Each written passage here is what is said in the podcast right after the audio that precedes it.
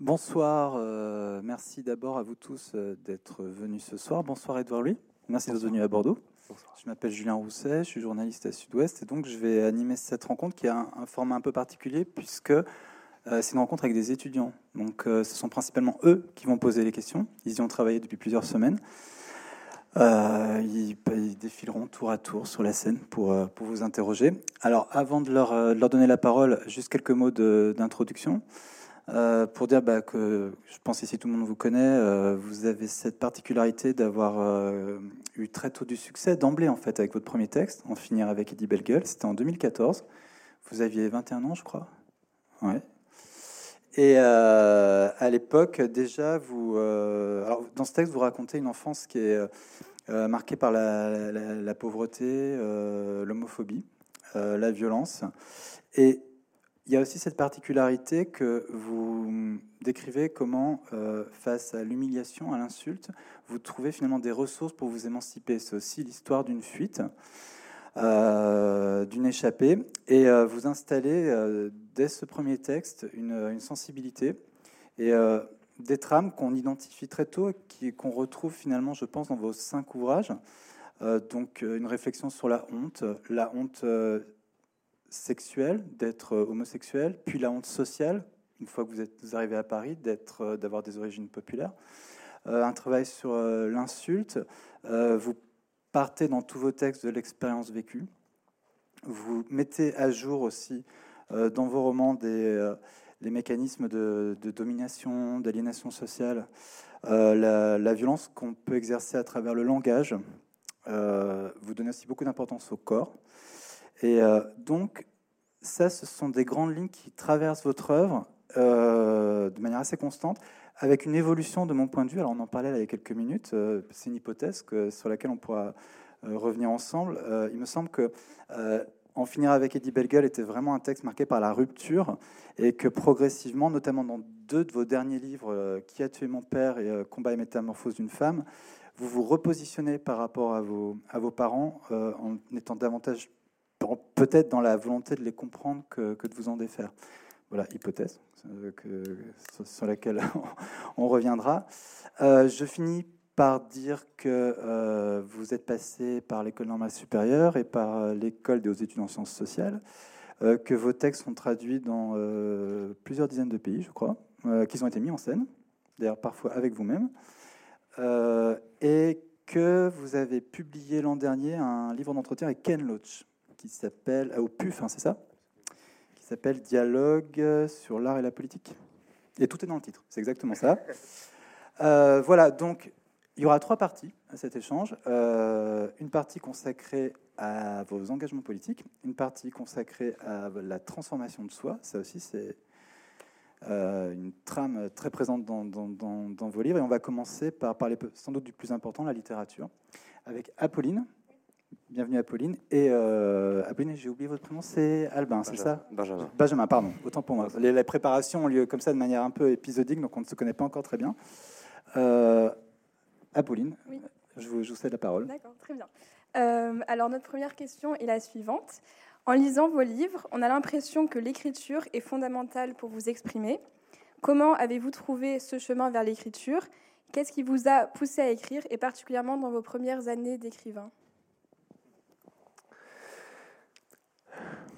Merci beaucoup. Euh, merci d'avoir préparé cette rencontre. À tous les étudiants, toutes les étudiantes, merci à la librairie, merci beaucoup. Euh, vraiment, toutes les personnes qui sont là, vous, Julien. C'est un plaisir d'être ici. Euh, je tenais à le dire. Et pour répondre à votre question, c'était c'était pour moi un des enjeux de, de, mon dernier livre, euh, euh, Changer méthode, euh, c'est que je ne sais pas pourquoi je suis devenu écrivain. J'ai pas d'idée claire ou d'idée fixe sur cette, sur cette question-là. mais de pouvoir dire que je ne sais pas pourquoi je suis devenu écrivain ou, ou, de dire que j'ai pas tout à fait d'idée claire ou d'idée fixe là-dessus. C'était pour moi une manière un petit peu de, démystifier et de, démythologiser un petit peu la figure de l'écrivain ou de l'écrivaine qui aurait été euh, animé par une pulsion depuis, depuis sa naissance, qui aurait euh, comme eu euh, traversé une vie toute tendue vers un devenir de l'écriture, vers un devenir de l'art, comme si des gens naissaient avec une forme de vocation, presque de talent inexplicable, que d'autres n'avaient pas. Et pour moi, c'est toujours une, c'est, une forme de, de, de, de fiction qui m'a toujours semblé violente, qui m'a semblé rappeler une forme de, frontière euh, qui serait plus mystique que politique, à laquelle on pourrait rien, entre des gens qui auraient euh, une vocation qui précéderait le langage, qui précéderait leur vie, qui précéderait des hasards, qui précéderait des, des rencontres, et d'autres au fond qui n'en seraient pas capables. Et pour moi, cette mythologie qui traverse très souvent la figure de l'écrivain ou de l'écrivaine, euh, c'est une figure de mise à l'écart. Il y a des élus et d'autres qui ne sont pas élus. Alors qu'un petit peu comme Pierre Bourdieu l'a montré avec le système scolaire, on croit toujours que avoir des diplômes, réussir à l'école, réussir scolairement, c'est être un peu élu ou avoir un talent que les autres n'ont pas. On peut politiser et sociologiser ce qui fait que des gens ont accès à des positions, font des choses dans leur vie, ne feront pas de choses, ont envie de faire des choses ou n'ont même pas envie de faire des choses parce que ça se présente jamais à eux, ça se présente jamais pour eux. Moi, ma mère, elle s'est jamais demandé si elle aurait pu devenir euh, écrivaine un jour ou pas, alors que mes amis qui ont grandi euh, enfants d'architectes ou d'avocats à Paris se sont posé la question à un moment donné de leur vie, même s'ils ont fait autre chose. Et donc moi, ce que j'ai rencontré dans, ce que j'ai raconté dans, Changer méthode, c'est que j'ai été un enfant qui euh, qui a voulu se prendre une revanche sur son enfance, qui a voulu exister. Je l'ai raconté à la, à la, sortie du livre. Euh, j'ai vécu une enfance où on me disait euh, pédé, pédale, tapette, tu es pas normal, tu es pas comme les autres. Et toute mon enfance, j'ai passé mon temps à me dire un jour, je ferai quelque chose que ces gens n'ont pas fait et feront pas. Et ce sera ma vengeance contre ces insultes. Et je leur montrerai que je peux faire des choses. Et, et, des pensées qui sont presque des pensées vieilles pour un enfant. C'est étrange de penser ça à 10 ans. Et au fond, dans ma trajectoire, j'ai presque tout essayé. J'ai fait du théâtre, j'ai fait de la politique, j'ai fait, j'ai même essayé les, compétitions de jeux d'échecs, j'ai même essayé. Euh, euh je voulais je voulais, au fond, mon histoire est celle d'un enfant qui a voulu montrer au monde qu'il pouvait être quelque chose. Et puis à un moment donné, j'ai lu Retour à Reims de Didier Ribon, j'ai rencontré des auteurs, j'ai lu des livres, quelque chose m'a emporté dans cette direction-là. Pourquoi, je ne sais pas vraiment. Mais en tout cas, le fait de dire je ne suis pas né écrivain, je le suis devenu par une série de rencontres, de, hasards, d'accidents, me paraît être une forme de récit euh, beaucoup plus émancipateur que, la mythologie de la vocation innée. Et ça peut, pour moi, c'est une manière de dire aux gens, euh, vous avez le droit de ne pas avoir voulu être euh, écrivain à 6 ans et écrire des livres aujourd'hui. Vous n'êtes pas moins légitime que les autres. Moi, je voulais être star de télé-réalité quand j'avais 6 ans. On regardait la télé 8 heures, 9 heures par jour. Euh, je voulais pas écrire Le Père Goriot, je voulais faire Colanta. Et, j'ai le droit d'être devenu écrivain, et les gens qui ont eu cette trajectoire-là en ont le droit aussi. Et, et voilà. Et donc pour moi, c'est un, un récit à la fois réel et, politique, je pense, de, de, dire ça. vous vous souvenez quand vous avez vraiment commencé d'écrire?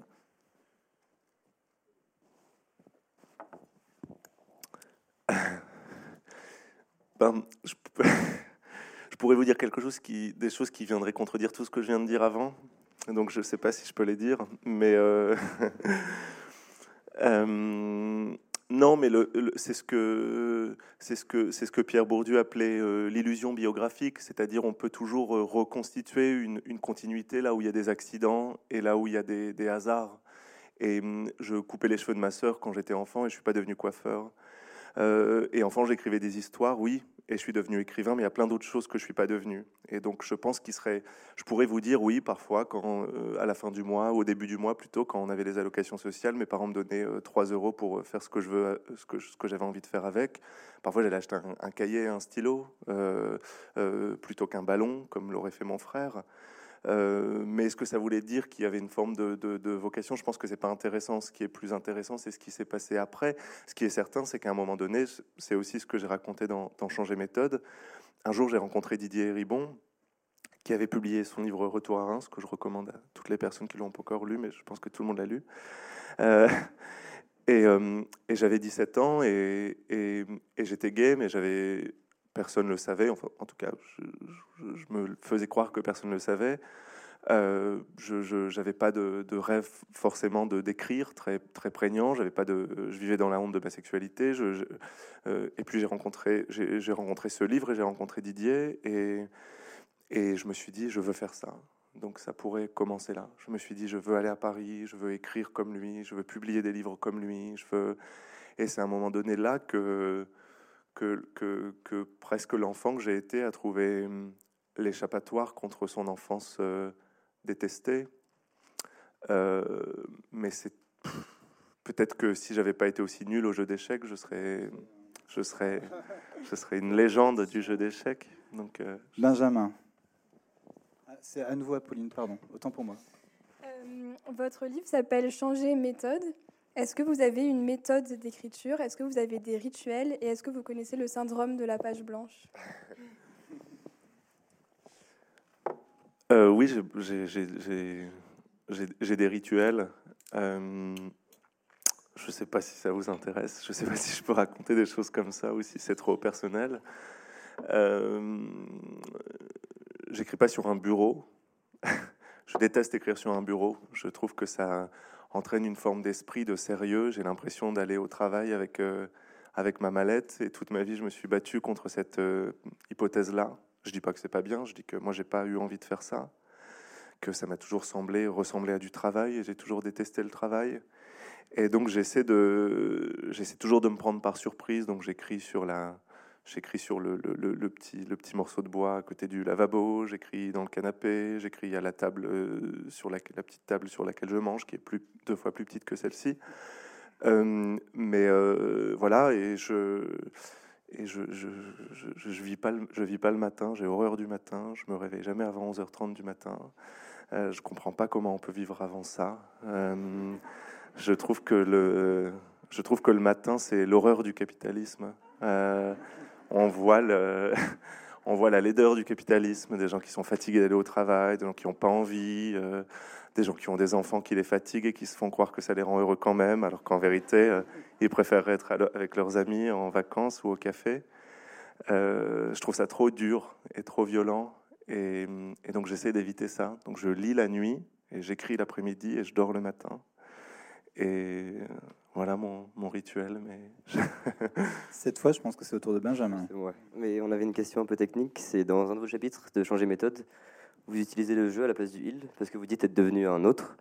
Est-ce que euh, euh, vous, utilisez le il à la place du jeu Le il à la place du jeu, oui. Il y a un chapitre où vous utilisez le il à la place du jeu. Et est-ce que vous avez déjà pensé à écrire tous vos récits et tous vos livres au il Et pourquoi choisir le jeu donc? Oui, c'est. Je pense que quand on écrit, c'est tellement difficile qu'on se pose toujours la question de, toutes les narrations possibles.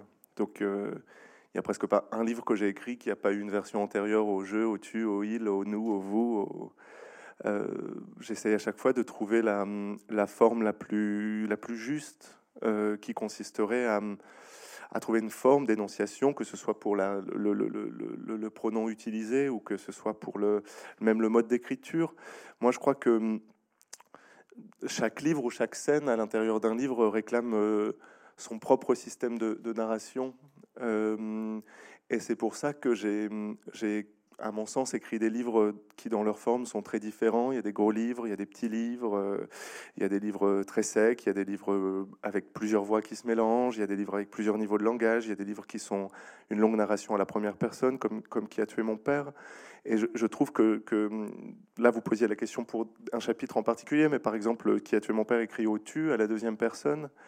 Euh, et, il me semble important à chaque fois d'essayer de, trouver la, forme qui permettra de, dire quelque chose euh, de particulier.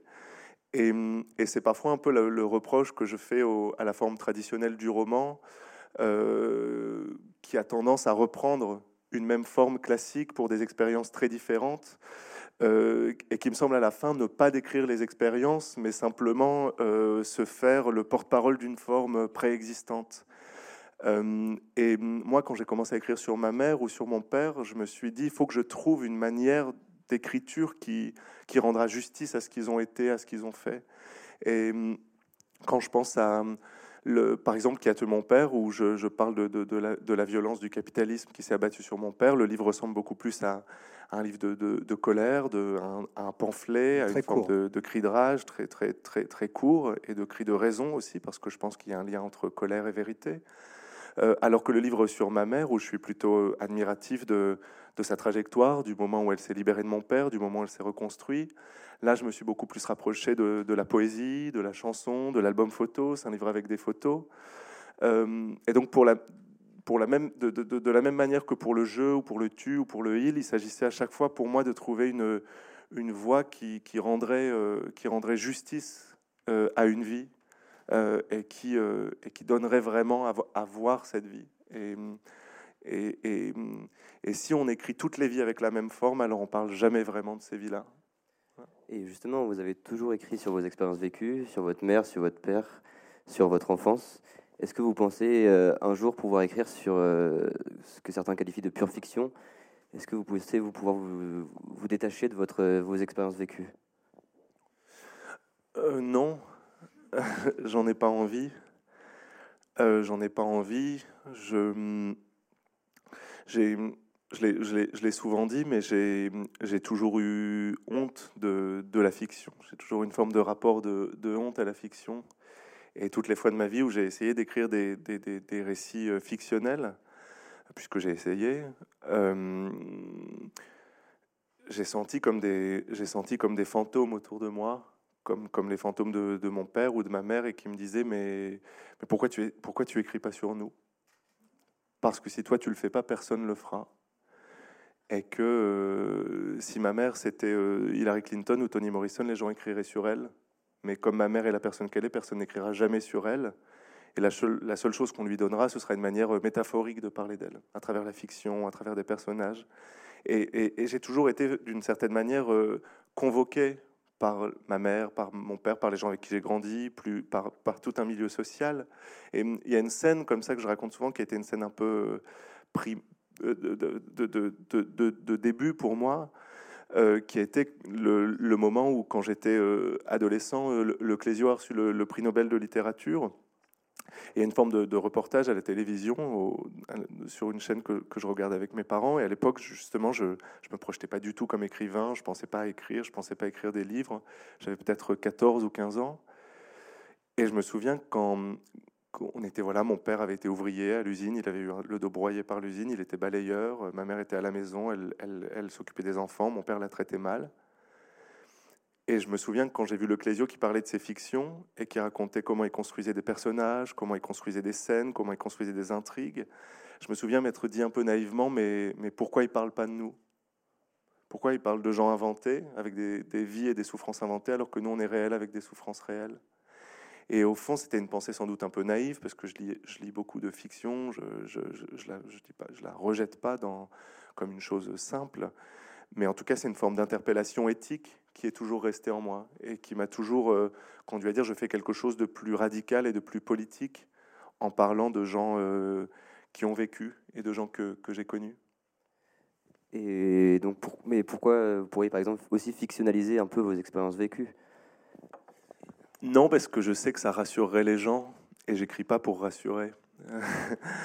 je, je, je, sais que, que très souvent en littérature, la, la fiction, elle est, elle est utilisée comme une manière de, de moins se confronter au monde, de moins se confronter au monde. Je sais quand j'ai publié En finir avec Eddie Bellegueule, où je parlais de, de la violence dans le monde de mon enfance, notamment du racisme ou de l'homophobie, je me souviens de rencontres comme celle de ce soir où, où on me disait euh, mais il y a un petit peu de fiction quand même, comme si on m'implorait presque de dire ça.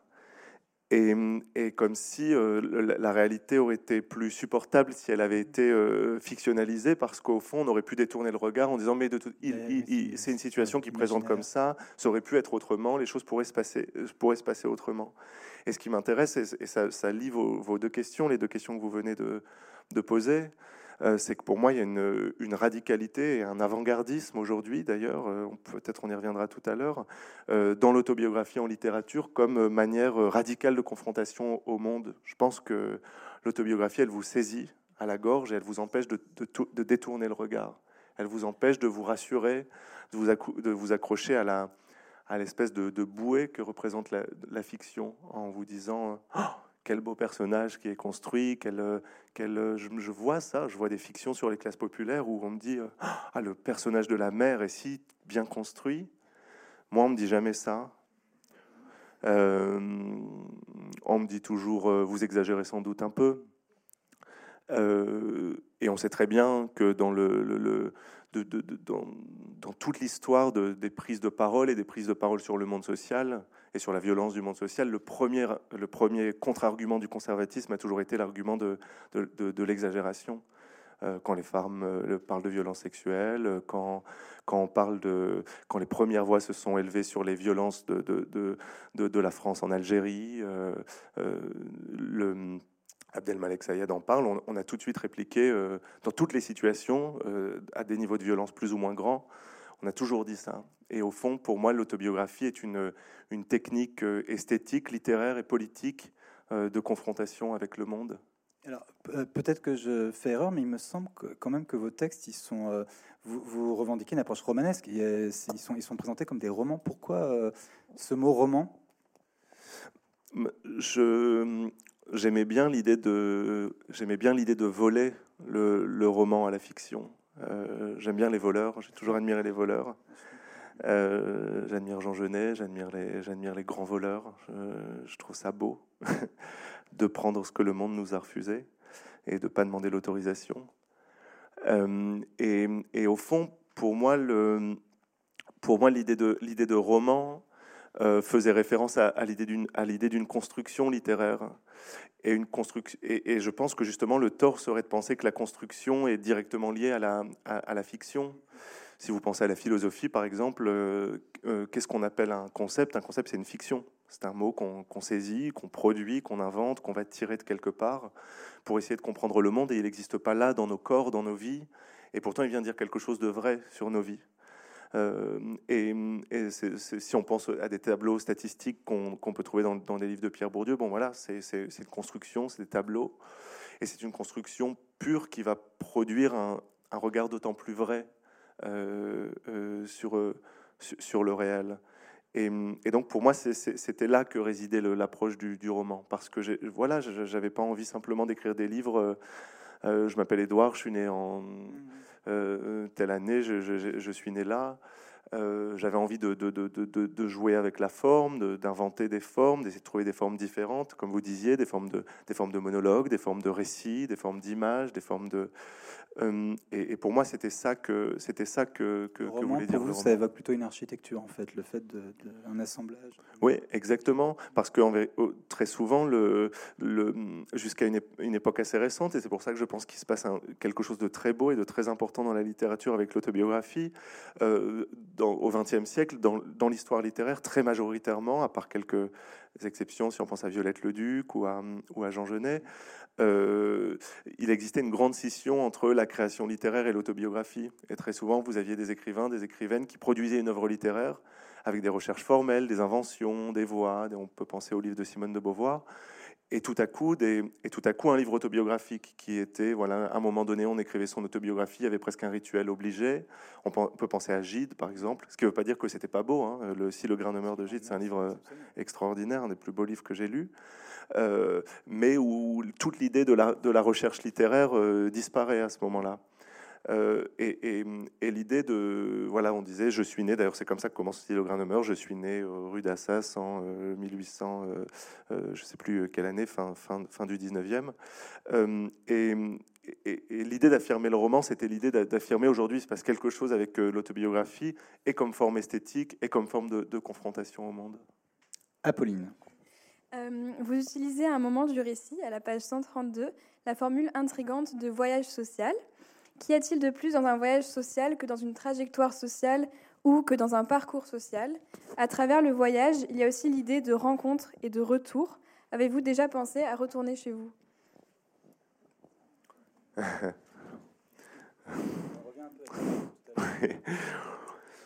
Euh, oui, voyage social? Parce que, parce que être, être, être transfuge de classe, pour sans doute certaines d'entre vous, certains d'entre vous euh, savent de, de quoi je parle, j'en suis sûr, c'est avoir eu l'impression d'avoir traversé des mondes, euh, des mondes parallèles, des mondes qui n'ont rien à voir les uns avec les autres, et pourtant des mondes qui se répondent, euh, des mondes qui sont liés les uns entre les autres. Euh, et, j'ai souvent eu cette, dans, ma, dans, ma trajectoire, depuis mon enfant jusqu'à l'écriture des livres, l'arrivée à Paris, l'arrivée au lycée pour la première fois, la confrontation avec les livres, avec la littérature, avec l'argent, avec des gens qui avaient de l'argent, avec la culture. Euh, j'ai eu l'impression à chaque fois de, ouais, de vivre des, comme, comme, des, comme des réalités et des mondes différents. Donc vraiment une, impression de voyage entre, euh, entre, entre, entre mon père qui partait euh, travailler à l'usine le matin ou ensuite balayer les rues et, et, et, la, grande bourgeoisie parisienne qui peut dépenser en, un soir en, pour un dîner ce que mon père gagnait en, en six mois de, de travail pour, pour se faire plaisir. Euh, j'ai souvent eu l'idée de l'impression d'être dans des mondes qui n'avaient rien à voir les uns avec les autres. Donc vraiment presque changer méthode, c'était pour moi un livre euh, presque d'explorateur. Euh, mais vraiment les vieux récits d'exploration du 19e siècle, on allait dans des, zones inconnues du monde social, des, des manières de penser, des, des mondes qui se, des mondes qui se, qui se, qui se, qui se parlent pas, qui se, qui, qui comprennent pas ce qui se passe de l'autre côté, des, deux côtés d'ailleurs. Je me souviens que quand je suis arrivé au lycée, j'avais raconté à une de, à une de mes meilleures amies que, que quand on recevait des aides sociales, on, allait acheter un jeu de, console pour jouer à la console de jeu. Et, et, cette amie au lycée m'avait dit euh, ah, Mais pourquoi, avec cet argent, vous prenez pas un abonnement au journal Le Monde?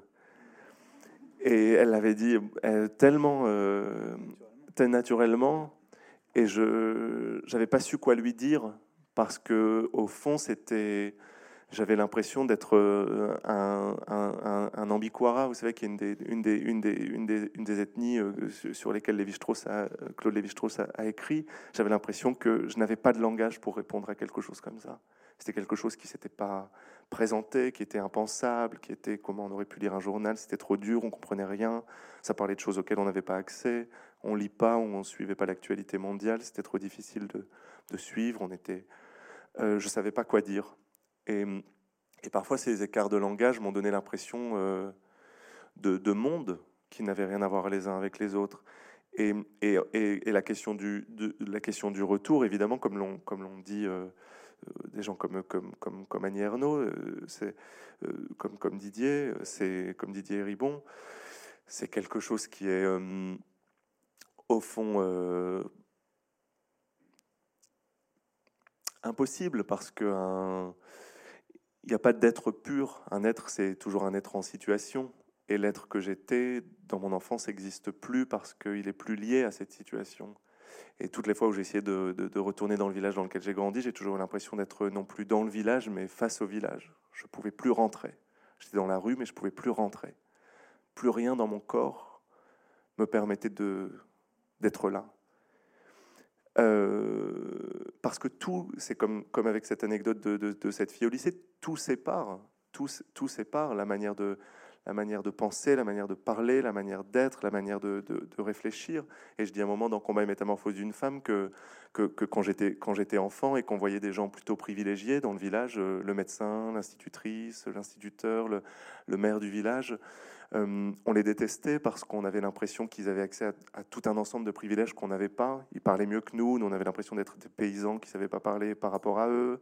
Il suffisait que le médecin entre dans la pièce pour qu'on ait honte. Je me souviens à quel point on faisait attention à la manière dont on parlait parce qu'on se sentait euh, inférieur.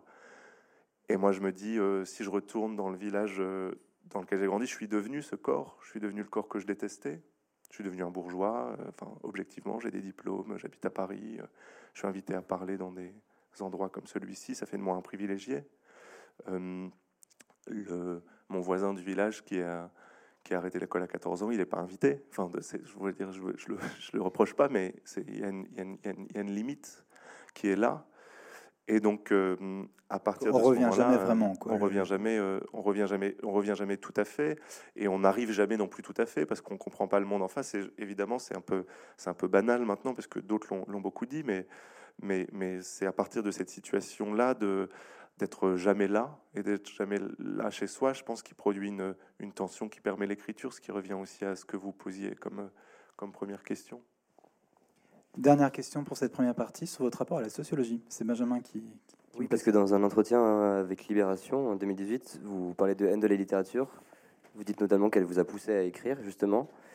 Et on se demandait comment vous qualifieriez votre travail. Est-ce que c'est de la sociologie? Est-ce que c'est de la littérature?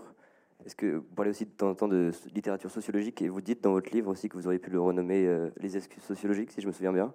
Comment vous qualifiez votre travail? Euh, ben, c'est vrai que, très vite j'ai été euh, très vite j'ai été mal à l'aise avec la littérature dans sa forme institutionnelle et dans sa forme dominante. Euh, à partir du moment où j'ai commencé à écrire, j'ai eu l'impression que ce qu'on appelait euh, traditionnellement la littérature, institutionnellement la littérature, ce qui était considéré comme, comme étant littéraire, euh, m'empêchait d'écrire ce que j'avais envie d'écrire. M'empêchait d'écrire sur mon frère, m'empêchait d'écrire sur mon voisin, m'empêchait d'écrire sur les classes populaires, m'empêchait d'écrire sur l'expérience de la domination. Et donc une forme de, de haine de la littérature, oui, c'était une expression un peu poussée, mais, mais en tout cas de, de, de méfiance euh, et, de rapport d'affrontement par, rapport à, par rapport à la littérature. Et je le dis un peu dans, Combat et métamorphose d'une femme, à partir du moment où vous écrivez, vous vous sentez, euh, on, en parlait un petit peu tout à l'heure, vous vous sentez euh, écrasé par des, par des normes de ce que devrait être la littérature. la littérature, ça ne devrait pas être trop triste. Voilà, parce qu'après, sinon, on vous dit il y a du pathos, c'est tire-larme, c'est euh, moi, je partais du principe que dans ma vie, j'avais connu des vies qui faisaient pleurer, et que si j'écrivais pas des livres qui faisaient pleurer, alors je parlais pas vraiment des gens que j'avais connus. Et au fond, je rassurais la bourgeoisie sur le monde en les confrontant pas trop, en faisant un livre où je, dirais la moitié de la tristesse pour pas qu'on m'accuse de faire du pathos. Euh, mon frère est mort il y a un mois, il y a trois semaines, à, 37 ans. Euh, c'est triste. le raconter, ça fait, c'est triste et donc d'attendre d'un écrivain qui fasse quelque chose de sans pathos. Euh, ça veut dire ne pas raconter l'histoire de cet homme qui meurt à, 35, 37 ans, euh, sans maladie, euh, juste parce qu'il appartient à un monde où il était en très mauvaise santé, où il buvait de l'alcool, où il était déprimé par l'absence de perspective dans sa vie. donc pour moi, écrire, c'est ça que ça a voulu dire. il fallait que les livres soient pas trop politiques non plus. Et, comme je l'avais dit dans Qui a tué mon père, pour nous, l'expérience de la politique dans, les classes populaires, c'était une expérience intime. Une aide sociale en plus ou en moins, ça voulait dire pouvoir aller chez le médecin ou pas, pouvoir acheter à manger ou pas, se loger ou pas. La baisse de l'APL, comme l'a fait Macron, avec 5 euros de, plus ou de moins, c'est la possibilité ou pas de se, payer son loyer. Donc si je faisais pas un livre politique, je pouvais pas faire ça non plus. Et, aussi, je peux, je peux conclure là-dessus, pardon, je fais des réponses un peu longues, mais euh, une forme de, méfiance à l'égard de l'autobiographie, justement. Euh, qui serait toujours considéré comme une forme euh, un petit peu moins littéraire. On attend toujours de quelqu'un qui fait de l'autobiographie quand est-ce que vous allez écrire votre première fiction? Alors que quelqu'un qui écrit de la fiction lui dit jamais quand est-ce que vous allez écrire votre première autobiographie. Parfois, mais en tout cas beaucoup moins. Et, même moi, j'ai pu dire des choses comme ça hein, euh, à un moment donné, parce que justement, c'est des, des, formes d'impensée du champ littéraire qui donne euh, des brevets de légitimité à certaines formes d'écriture et pas à d'autres. Et j'ai dit au moment de la, publication du livre sur ma mère que c'est assez étrange parce qu'aujourd'hui on entend beaucoup de, formes de critique dire aujourd'hui tout le monde veut parler de soi, tout le monde veut dire je, tout le monde veut parler à la première personne dans, la littérature, tout le monde est obsédé par ça. en vérité, si vous regardez les dix derniers prix Nobel de littérature, si vous regardez les dix derniers prix Goncourt, si vous regardez, le, si vous regardez les 600 livres qui sont publiés là au mois de janvier, euh, il y a soit pas du tout d'autobiographie, ou alors elle est extrêmement minoritaire. En fait, c'est la fiction qui est la forme la plus, euh, la plus poussée par les institutions. Euh, mais l'autobiographie, elle représente quelque chose de tellement dérangeant qu'il suffit qu'il y en ait très peu pour qu'on ait l'impression qu'elle est partout et qu'elle nous envahit. Vous savez, c'est comme un peu le, c'est un peu comme le, le, pensent toujours les racistes quand ils voient euh, un noir à la télé, ils se disent ah, on est envahi. Vous voyez, euh, le, c'est, non mais c'est vrai, c'est-à-dire c'est une structure mentale typique du fascisme et de la réaction. De, de, de, se sentir envahi à partir du, du, moment où une forme se manifeste, même quand elle est extrêmement minoritaire. Euh, la, polémique du gouvernement Macron sur l'islamo-gauchisme euh, à l'université. Alors vous avez euh, trois personnes qui travaillent sur l'histoire de la colonisation. le gouvernement réactionnaire a l'impression que c'est une invasion, on ne parle plus que de ça, on n'a plus le droit de parler d'autre chose, on va en prison si on ne parle pas d'autre chose. Et, pour moi, l'autobiographie, elle, représente ça. Je, citais parfois la, chanson de Léo Ferré qui disait euh, les, sa chanson Les anarchistes, où il dit il n'y en, a pas, en a pas un sur cent, et pourtant euh, on les voit partout parce qu'on a peur d'eux. Et en fait, ce dont on a peur, on le voit partout. Et les gens voient l'autobiographie partout parce qu'ils en ont peur. Et donc, c'est ce que j'ai envie de faire. Et l'influence de la sociologie, elle est réelle?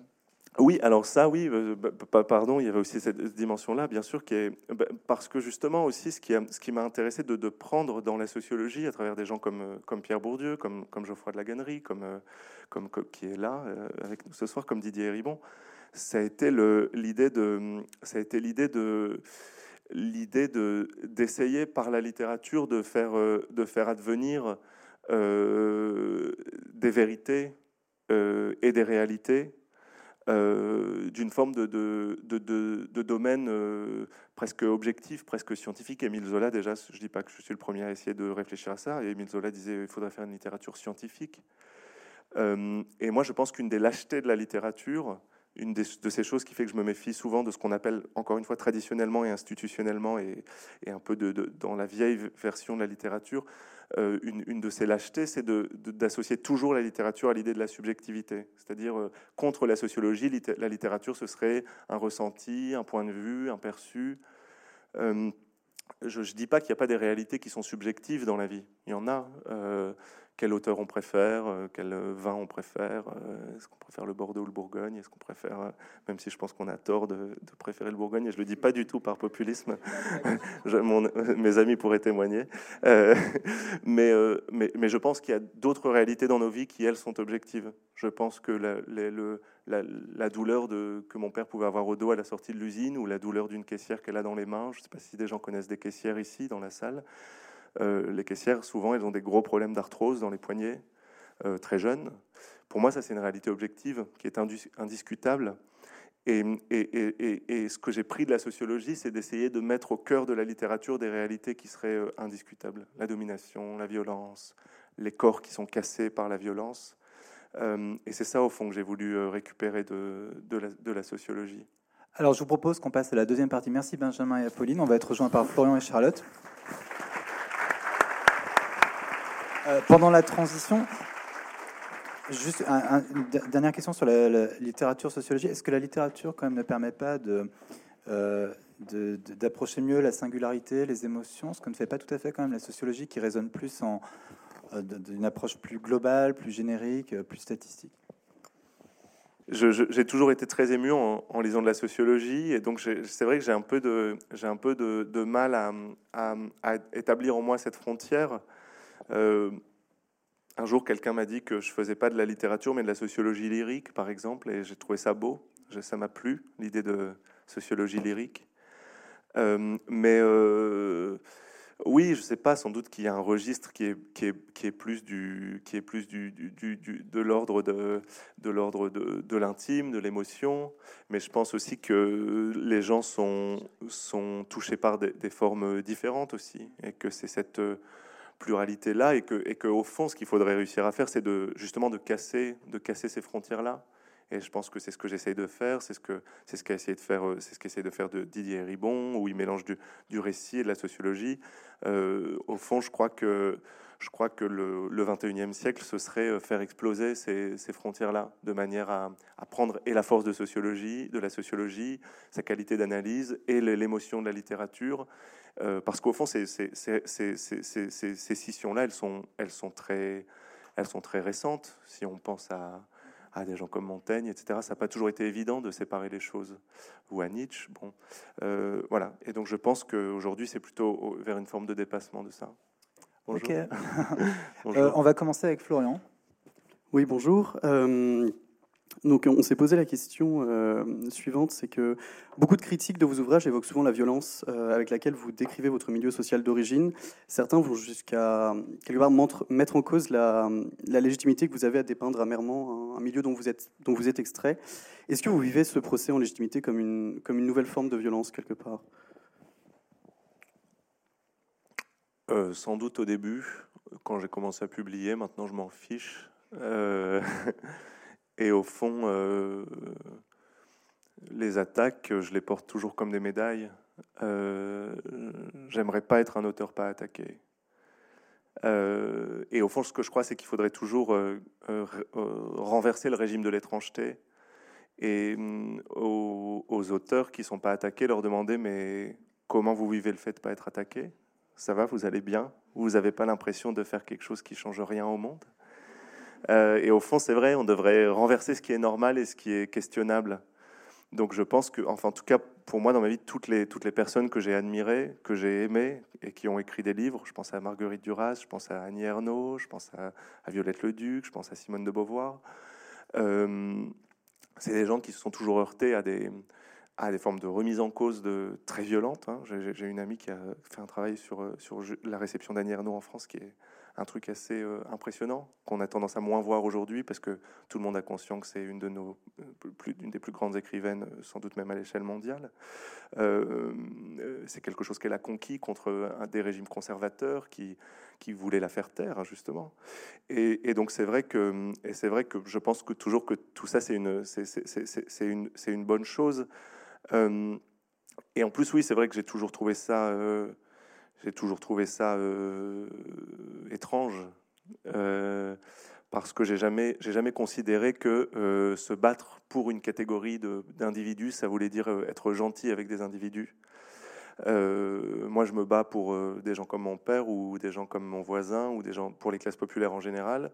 Et pour moi, ça veut, ça veut pas dire être gentil. je suis pas un curé, je suis un guerrier.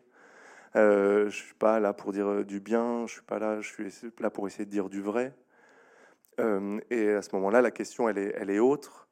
Et c'est vrai que, et c'est vrai que je pense qu'il faut, il faut briser cette idée de euh, d'amour et de politique, comme si se battre pour des gens, ça voulait dire dire du bien, dire. Je sais qu'une grande partie de la littérature a été traversée par ça, même chez des auteurs que j'admire, comme Pasolini, comme Genet, qui ont fait des grands éloges de la classe ouvrière.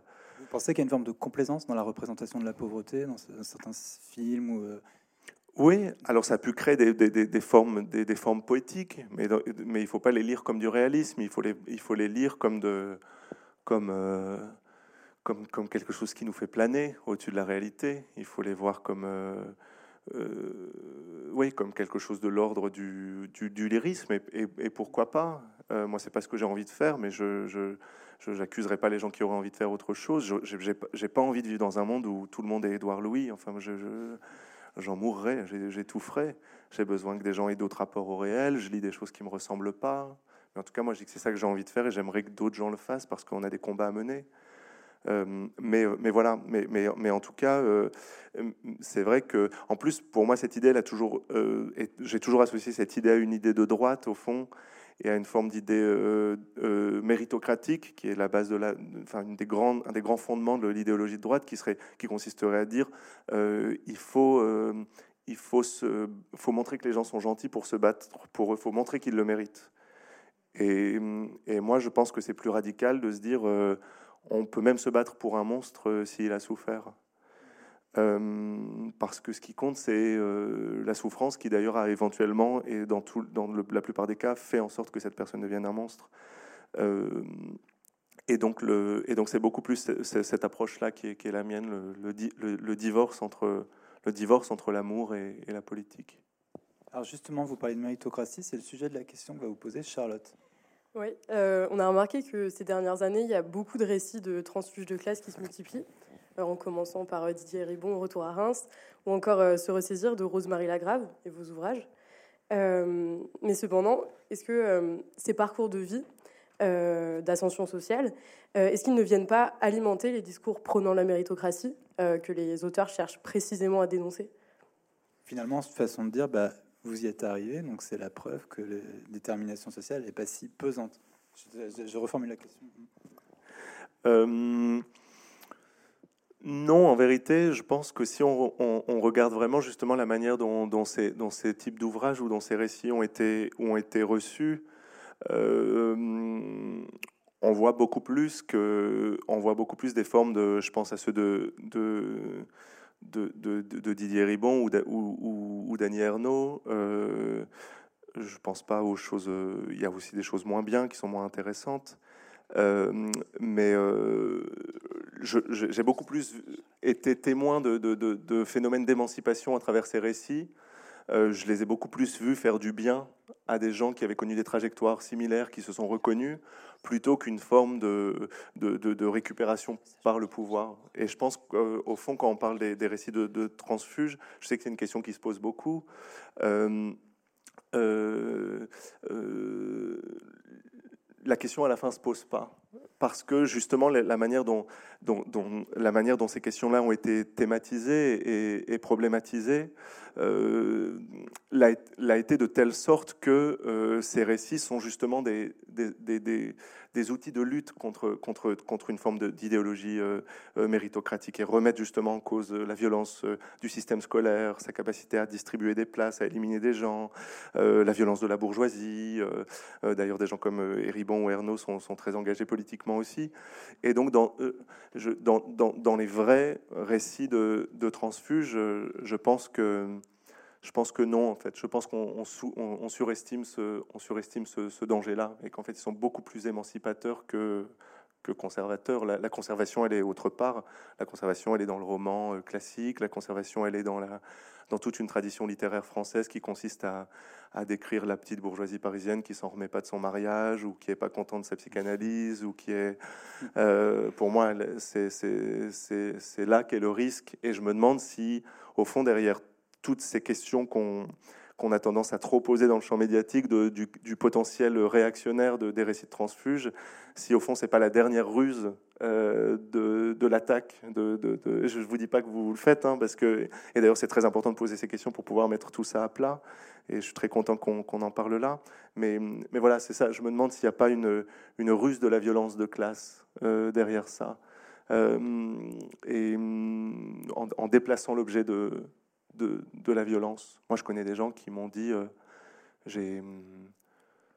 j'ai été tellement plus libre après avoir lu euh, Didier Ribon et j'ai jamais entendu un, gouverneur, un, ministre dire euh, on va on va bloquer l'accès à l'université parce que j'ai lu Retour à Reims de Didier Ribon et que quand on veut, on peut, pour le dire très clairement. Et, voilà. Et donc, je, je pense que au fond, il faut toujours dans la vie, de toute façon, se demander euh, quelle est la question qui se pose derrière une question. Parce qu'une question, elle pose très rarement la question qu'elle est en train de poser. Mm-hmm. Elle pose toujours autre chose que ce qu'elle est en train de dire. Euh, et, il faut toujours faire l'archéologie de la question derrière la question. Euh, il y a plein de questions qui sont juste des manières de dire ce qui n'apparaît pas dans la question, mais qui est la chose importante. Alors justement, je ne sais pas quelle sera la question derrière la question, mais Charlotte avait une question à vous poser sur le corps. C'est la question numéro 5. Euh, ouais, le, le corps euh, est un vrai fil rouge dans vos, dans vos œuvres. Et euh, comment peut se traduire corporellement l'expérience de transfuge de classe? Oui, l'expérience de, transfuge de classe, elle se fait dans une forme de, honte, comme vous le disiez juste avant, l'expérience de la honte qui traverse les, transfuges, une expérience de, comment cette honte peut se transformer en timidité, euh, le fait que la timidité est souvent vue comme une caractéristique personnelle, individuelle, psychologique, en fait soulève très souvent un rapport au monde, un rapport de classe, un rapport au fait de se sentir plus ou moins euh, euh, légitime dans l'espace public. Euh, et donc, elle se, traduit, elle se, elle se traduit par, euh, elle se traduit par, beaucoup de choses. Elle peut se traduire aussi, euh, elle peut se traduire aussi par la, par la destruction, hein, tout, simplement. Enfin, moi, quand j'ai écrit Changer méthode, qui était, au fond, c'est très bizarre parce que j'ai toujours, on m'a toujours dit que j'écrivais sur les transfuges de classe. Alors qu'en fait, je l'avais pas vraiment fait avant changer méthode. C'est-à-dire mes livres s'arrêtaient toujours un petit peu avant, dans l'enfance, sur mon père, sur et j'ai toujours eu un peu l'impression qu'on projetait sur mes livres ce qui n'était pas encore écrit. Ou euh, peut-être d'ailleurs que ça fait partie des choses qui m'ont poussé à écrire. Peut-être que j'ai été pris par une forme d'attente inconsciente, je ne sais pas. Mais, euh, au moment où j'ai vraiment entrepris d'écrire sur ce sujet-là et au moment de l'écriture de, changer méthode, je me suis mis à relire vraiment les, récits de, de voyages, on en parlait juste avant, de voyages social, de transformation, notamment en fait au, au 19e siècle où cette tradition-là était très importante dans la littérature. Euh, si, on pense à, Balzac, si on pense à, Zola, si on pense à, évidemment, tout le monde pense à Rastignac, tout le monde pense à, on peut penser à Stendhal aussi, le Rouge et le Noir, qui est vraiment euh, l'histoire de quelqu'un euh, qui traverse le monde social. Et je me rendais compte que le livre de Maupassant aussi, Bellamy, enfin je pourrais en citer vraiment plein, j'en ai relu des, centaines.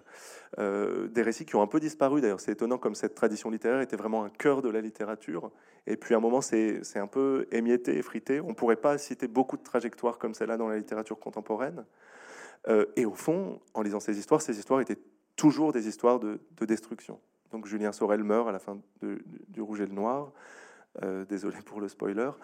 Euh, euh, Rastignac, est, dans le langage quotidien est détesté. On dit, on, dit de quelqu'un pour l'insulter, c'est un Rastignac. Vous vous réhabilitez la figure de Rastignac Oui, parce qu'en fait, il suffit de lire Balzac pour se rendre compte que c'est quelqu'un de bien, et qu'en fait, c'est une des rares personnes bien dans l'Odyssée dans, dans, balsacienne, que quand le père Goriot meurt, c'est lui qui va s'occuper de lui, quand le père Goriot est abandonné par tout le monde, il l'assiste, il est à son chevet, et les gens le détestent parce qu'il a envie de s'en sortir, ou il a envie d'accéder à des mondes auxquels il n'avait pas accès. Euh, il charme des gens, oui. Bah, la bourgeoisie, elle manipule. Il y en a qui charment. Chacun a ses techniques. Euh, la bourgeoisie ment. Je sais pas. Il y a plein de le, pouvoir ment. les gouvernements mentent. Et, au fond, oui, il y avait une forme de. Le corps peut vouloir dire un, un, corps détruit. Un corps détruit. Je, finis par une petite anecdote sur cette question. Je me souviens qu'un jour, il y a quelques années, j'étais au, j'étais au Japon pour une, une série de conférences. Et là-bas, j'ai rencontré quelqu'un qui, qui, avait été euh, étudiant à, Sciences Po Paris euh, et qui avait fait partie de la, de la, première, euh, de la toute première promotion à Sciences Po Paris de, de, de, de zone d'éducation prioritaire qui entrait à Sciences Po par une, une filière spéciale. Et je ne sais pas si certains, certaines ont travaillé là-dessus ou s'en souviennent selon le, le moment. Euh, ça a été quelque chose de très violent. Ce garçon est arrivé à Sciences Po et il y a une forme de, je crois qu'il y a des images, il y avait une forme de, et de haine de, personnes alignées qui criaient euh, Vous n'êtes pas légitime, dégagez d'ici, euh, retournez euh, dans votre cité, retournez dans votre campagne de bouseux. et ce garçon-là, il en a été détruit. Il est parti. Il est parti à la campagne au Japon. Il a voulu rompre avec tout. Euh, parce qu'il a été écrasé par cette violence. Euh, et donc la violence sur le corps du, du de classe, c'est quelqu'un qui s'est pas remis de ça, qui s'est pas remis de cette violence. Euh, et donc voilà, c'est très difficile de, c'est très difficile de, comment dire, de, quantifier le niveau de violence sur les corps, puisque précisément, la plupart du temps, les corps violentés sont des corps qui ne s'expriment pas parce qu'ils ont été violentés. Donc comment on parle de la violence des corps à partir du moment où si on reçoit la violence sur son corps, dans la plupart des cas, on, ne peut pas parler. Je pense que, je pense que le, si on faisait une ethnologie du transfuge de classe, on ferait une, une forme d'ethnologie de, corps détruit, oui, et donc euh, une ethnologie de la colère aussi. Euh, Florian, pardon. Euh, vous évoquez dans une interview votre ouvrage En finir avec Eddie Bellegueule comme d'une, je cite, une invitation à devenir nous-mêmes et pas ce que l'on a fait de nous. Mais alors pendant la préparation de, cette rencontre, on s'est posé la question pourquoi avoir changé son patronyme? Pourquoi avoir changé son nom de naissance? Est-ce que quelque part devenir soi-même, ce serait pas plutôt passer par l'acceptation de ce nom? Non, parce que je déjà je, détestais ce nom. Je détestais m'appeler Eddie Bellegueule. Euh, pour moi, c'était euh, c'était un nom qui voulait dire PD. C'était un nom qui voulait dire euh, belle gueule la pédale. On me disait ça au collège, et j'avais plus envie de ça. Et, euh, voilà, un nom, comme je l'ai beaucoup dit à la, sortie d'Eddie Bellegueule, un nom, un nom c'est jamais un nom, c'est une histoire. Et pour moi, ce nom charriait une histoire dont j'avais pas envie. Euh, et surtout,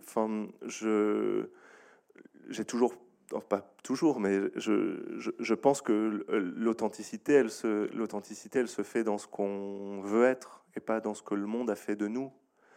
Euh, Michel Foucault disait quelque part, si vous voulez savoir qui vous êtes, il ne faut pas creuser en vous, il faut vous acharner à le construire. Parce que si vous creusez en vous, qu'est-ce que vous trouverez? Vous trouverez ce que le monde a mis en vous. Vous n'avez pas choisi le pays dans lequel vous êtes né, vous n'avez pas choisi votre famille, vous n'avez pas choisi votre patronyme, vous n'avez pas choisi vos parents. La condition d'arriver au monde, c'est une condition de, violence. Comme disait Heidegger, vous êtes jeté au monde, vous êtes là. Et au fond, tout ce que le monde social appelle traditionnellement l'authenticité, c'est en fait ce qui est de plus inauthentique. Euh, et en fait, ce qu'on appelle l'acceptation, c'est l'acceptation de l'inauthentique. Alors pourquoi pas? On a le droit aussi. Mais, je pense que l'authenticité, elle est dans une forme de ce qu'on appellerait justement l'artificialité. Parce qu'elle est, elle naît d'un désir qui s'arrache à une situation donnée et pas choisie.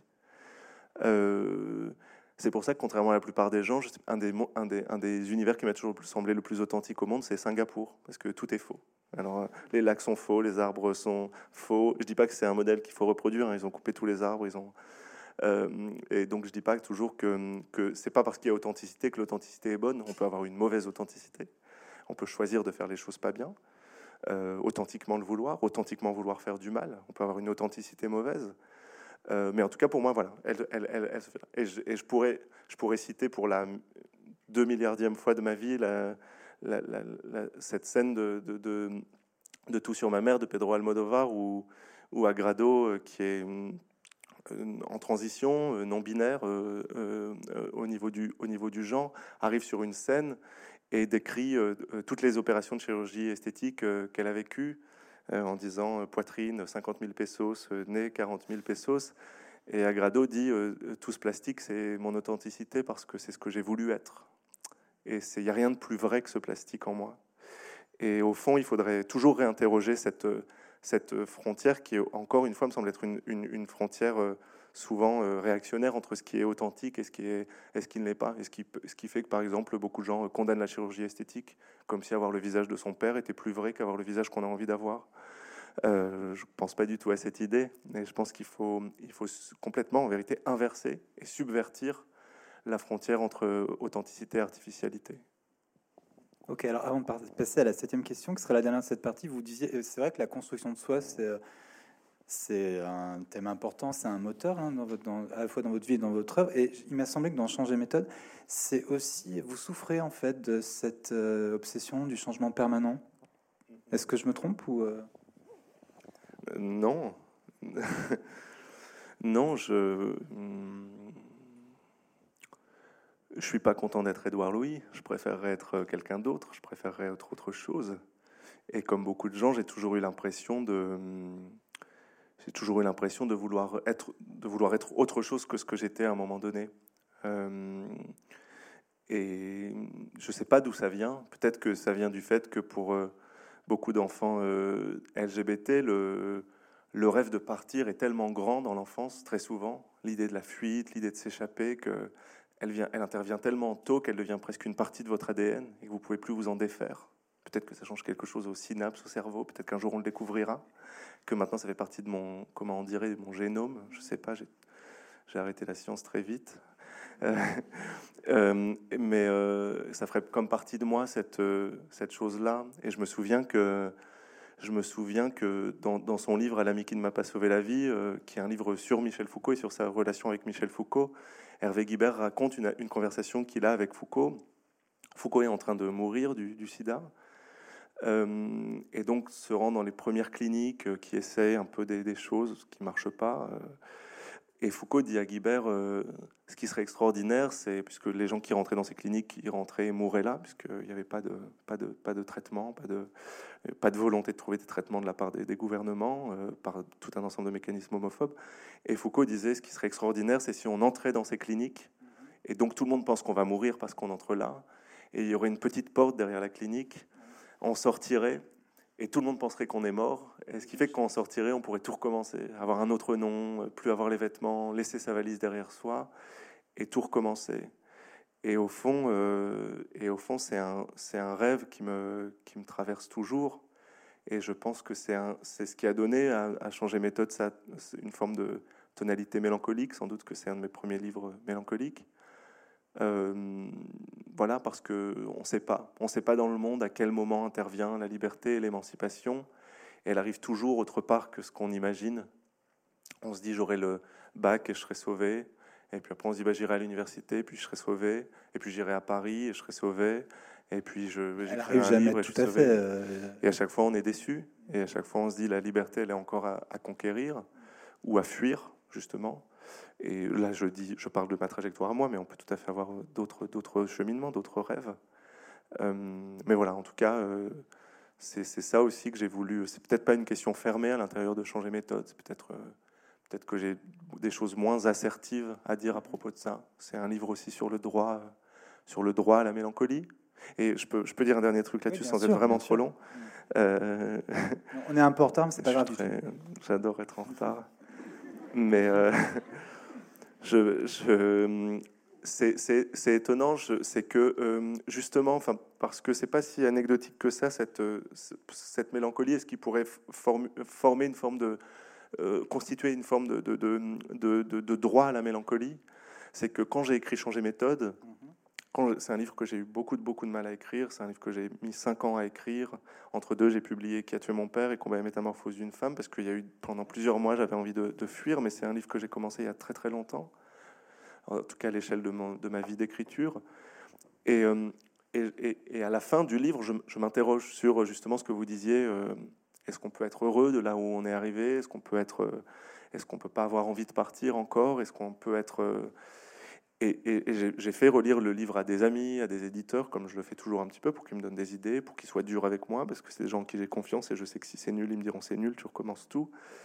Euh, et euh, je me souviens quand j'ai donné ce livre à lire à, des gens pourtant très différents, parfois dans des pays euh, opposés, séparés par des océans, des gens qui n'ont rien à voir m'ont dit tu peux pas écrire ça à la fin, il faut que tu coupes cette partie-là comme si au fond il y avait une forme d'ingratitude euh, dans ma mélancolie, comme si euh, j'avais pas le droit d'être mélancolique parce que je suis un transfuge de classe. Et, c'est des gens, euh, des gens très bien, des gens que j'adore et des gens très très proches. Et je le dis pas comme une accusation, mais encore une fois, ce qui est intéressant, c'est parfois les, les, mécanismes inconscients qui régissent ce qu'on dit ou ce qu'on fait. J'ai eu l'impression que des gens qui n'avaient rien à voir me disaient tu n'as pas le droit de dire ça. Toi qui viens de la Pampa, euh, tu écris euh, et tu vis à Paris, tu n'as pas le droit d'être mélancolique. Tu dois te réjouir. Et j'avais, je, me disais, mais j'aurais le droit d'être mélancolique si j'étais né là, et si je disais je, suis en rejet contre mes origines bourgeoises. Alors ça, dans la littérature, tout le monde adore toujours le rejet des origines bourgeoises. Alors que quand vous rejetez un monde populaire, non là, vous n'avez pas le droit. Il faut dire que tout le monde est gentil et qu'on fait des grandes fêtes à l'accordéon. Euh, c'est vrai, je caricature, mais c'est presque aussi caricatural que ça, au fond, dans la critique. Euh, euh, et, au fond, je, pour moi aussi, euh, le, ce droit à, la mélancolie, c'était une, conquête politique, de dire j'ai le droit de l'être. Euh, et c'est pas parce que je viens d'un autre monde que j'ai pas le droit de l'être et qu'on devrait attendre de moi que je sois que je sois heureux tout le temps. Et voilà. Et donc c'est ça aussi que, je voulais dire à travers ça. Ok, toute dernière question, Charlotte. Elle, est- importante, la question. Euh, bah, vous en avez parlé tout à l'heure, euh, que vous en parlez surtout dans Finir avec, Eddie Bellegueule, euh, que vous étiez la cible d'insultes homophobes au collège euh, pendant votre enfance. Et euh, est-ce que maintenant, une fois euh, dans la classe dominante, vous avez perçu euh, euh, de l'homophobie? Et euh, si oui, est-ce que c'était sous différentes formes? Oui, oui, j'en ai perçu beaucoup.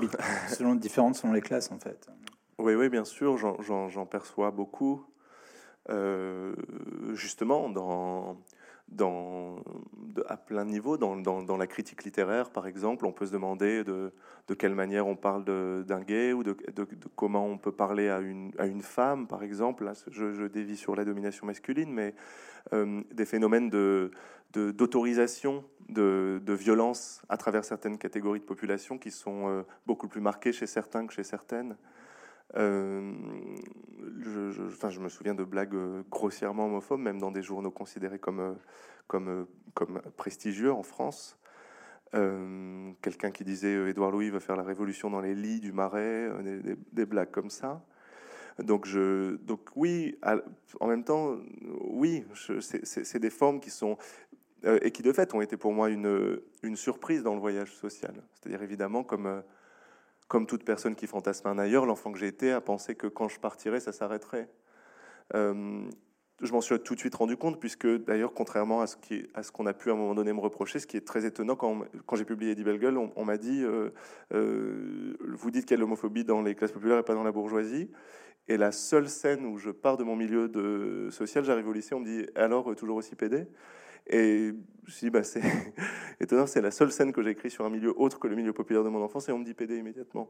Donc j'ai pas tout à fait été euh, naïf là-dessus. Et en même temps, c'est une question tellement, euh, c'est une question qui, demanderait en fait, on refera une soirée entièrement sur les formes de l'homophobie, si vous voulez. Euh, parce qu'en même temps, il y a parfois un discours assez facile qui consiste à dire il y a de l'homophobie partout. Et il faut bien se rendre compte qu'il y a des formes sociales, des formes de vie, des formes d'existence, des formes culturelles, des formes religieuses, des formes géographiques, des formes qui, euh, qui évidemment encouragent un certain rapport euh, euh, à l'homophobie. Et que je pense qu'il est plus facile d'être gay d'une famille de bibliothécaires du 4e arrondissement de Paris que d'une famille d'ouvriers du nord de la France. Je pense que mon enfance aurait été autre. je ne dis pas qu'il n'y aurait pas eu d'homophobie, mais qu'elle n'aurait pas, pas été pareille et que parfois on vous dit les mots peuvent être pires que les coups, mais souvent les gens qui vous disent ça, c'est parce qu'ils n'ont pas beaucoup reçu de coups. Euh, et donc voilà, il y a quelque chose qu'il faudrait vraiment creuser dans, l'analyse à, ce moment-là. Mais, euh, mais oui, des formes, des, formes d'homophobie euh, très grandes et, et, au fond qui sont au fond, qui sont des formes terribles dans la bourgeoisie, parce que très souvent, elles disent pas leur nom. Justement, elles passent toujours par une, esthétisation de, l'homophobie. On fait toujours, on fait toujours croire qu'on parle d'autre chose que ce qu'on fait. On dit pas sale PD, on n'écrit pas en une d'un journal cet écrivain est un sale PD. On va passer par d'autres choses. Et comment critiquer l'homophobie quand elle est comme ça et quand au fond elle est beaucoup plus idéologique? Parce que hum, euh, j'ai toujours eu l'impression aussi que l'homophobie ou le racisme de la bourgeoisie étaient, étaient des formes euh, très idéologiques. Euh, les, racistes euh, du 16e arrondissement de Paris ne euh, voient pas forcément des gens contre lesquels ils s'opposent, auxquels ils s'opposent. alors que toute mon enfance, j'ai entendu des gens qui disaient J'aime pas les noirs, mais toi je t'aime bien, j'aime pas les PD, mais toi je t'aime bien. Et je dis pas que c'est un modèle d'utopie politique de rapport à l'autre, évidemment, mais, qu'en tout cas, dès que la réalité se heurtait à une forme d'idéologie, l'idéologie se transformait alors que j'ai rencontré dans la bourgeoisie des formes d'agressivité beaucoup plus idéologiques parce qu'elle est, construite, on pense qu'on l'a construit idéologiquement. Et donc en ce sens, elle est sans doute euh, plus difficile à, plus difficile à combattre. Ok, merci beaucoup Charlotte, merci beaucoup Florian. On va accueillir Héloïse et Jean. Euh, pendant la transition, euh, une question, j'entendais Charlotte qui disait dans sa question, à présent vous avez intégré la classe des dominants. Euh, vous, avez l'impression d'appartenir à quelle classe sociale aujourd'hui? Je. Bonjour. Bonjour. Je, non, je, le, sociologiquement, j'appartiens, euh, clairement à la, classe dominante et euh, il serait presque violent de dire le contraire. Il n'y a rien de pire que la bourgeoisie qui se fait passer pour autre chose que ce qu'elle est. Euh, j'ai des diplômes, comme je disais, j'ai de l'argent, je voyage, donc j'appartiens clairement aux, classes dominantes, mais, je, suis un naufragé dans le monde des dominants. Et, c'est cet entre-deux et ce statut de, naufragé qui, fait que je, qui fait que je rentre jamais tout à fait dedans et que je peux garder une distance par rapport à ce monde. Au fond, très souvent, quand on est, un, quand on est un, une jeune ou un jeune transfuge de classe, euh, c'est quelque chose de difficile à raconter, mais quand on a 16 ou 17 ans, on a, on a envie d'être conforme, on a envie de correspondre. Moi, j'avais envie d'être aimé par la bourgeoisie, j'avais envie d'être accepté par la bourgeoisie quand je suis arrivé à Paris. Et au fond, j'ai senti qu'elle m'accepterait jamais totalement et jamais vraiment. Mais mm, en faisant ça, elle construisait une arme contre elle si elle m'avait intégré, peut-être que je serais devenu, euh, vous voyez, j'aurais fait, l'ENA et je serais devenu un, politicien réac et j'aurais, porté des cravates chères. Euh, et, et, en fait, la, la, bourgeoisie aurait gagné à m'intégrer. Et tant pis pour elle si elle m'a pas intégré, parce que maintenant je vais passer ma vie à la combattre. Euh, et encore une fois, ce qui ne veut pas dire que moi j'appartiens pas sociologiquement à la bourgeoisie et que la bourgeoisie c'est un, ensemble de fractions de classes très différentes et que euh, euh, Simone de Beauvoir ou Jean-Paul Sartre étaient des bourgeois qui ont passé leur temps. Donc quand je dis combattre la bourgeoisie, ça ne veut pas dire combattre tous les gens qui ont un certain statut social, des, formes de capital, mais, mais, mais combattre une, une, idéologie, combattre un rapport au monde, combattre une, une violence de classe. et ça, c'est intéressant comme le monde produit des, des outils. Le monde produit, sans le savoir, des outils contre lui en, en, permanence. Les, les, dominants sont bêtes, fondamentalement n'arrête pas de se produire des ennemis. L'humiliation fait que euh, ça aurait été beaucoup plus, euh, ça aurait été beaucoup plus simple de m'accepter plutôt que de faire des remarques sur mes Alors, On va passer la parole à Héloïse. D'ailleurs, dans la question, je pense rejoint à peu près ce que, ce que vous disiez là. Oui, on va un peu euh, revenir sur ce que vous avez dit précédemment. vous avez affirmé que pour les dominants, les classes populaires représentent la classe objet par excellence, pour reprendre l'expression de Pierre Bourdieu. Et c'est un objet manipulable du discours. Et est-ce que ce ne serait pas quelque part prendre le risque de se confronter euh, à cette objectivisation lorsque vous venez euh, parler de votre vécu, de vos travaux dans des milieux bourgeois euh, comme ici à, Sciences Po?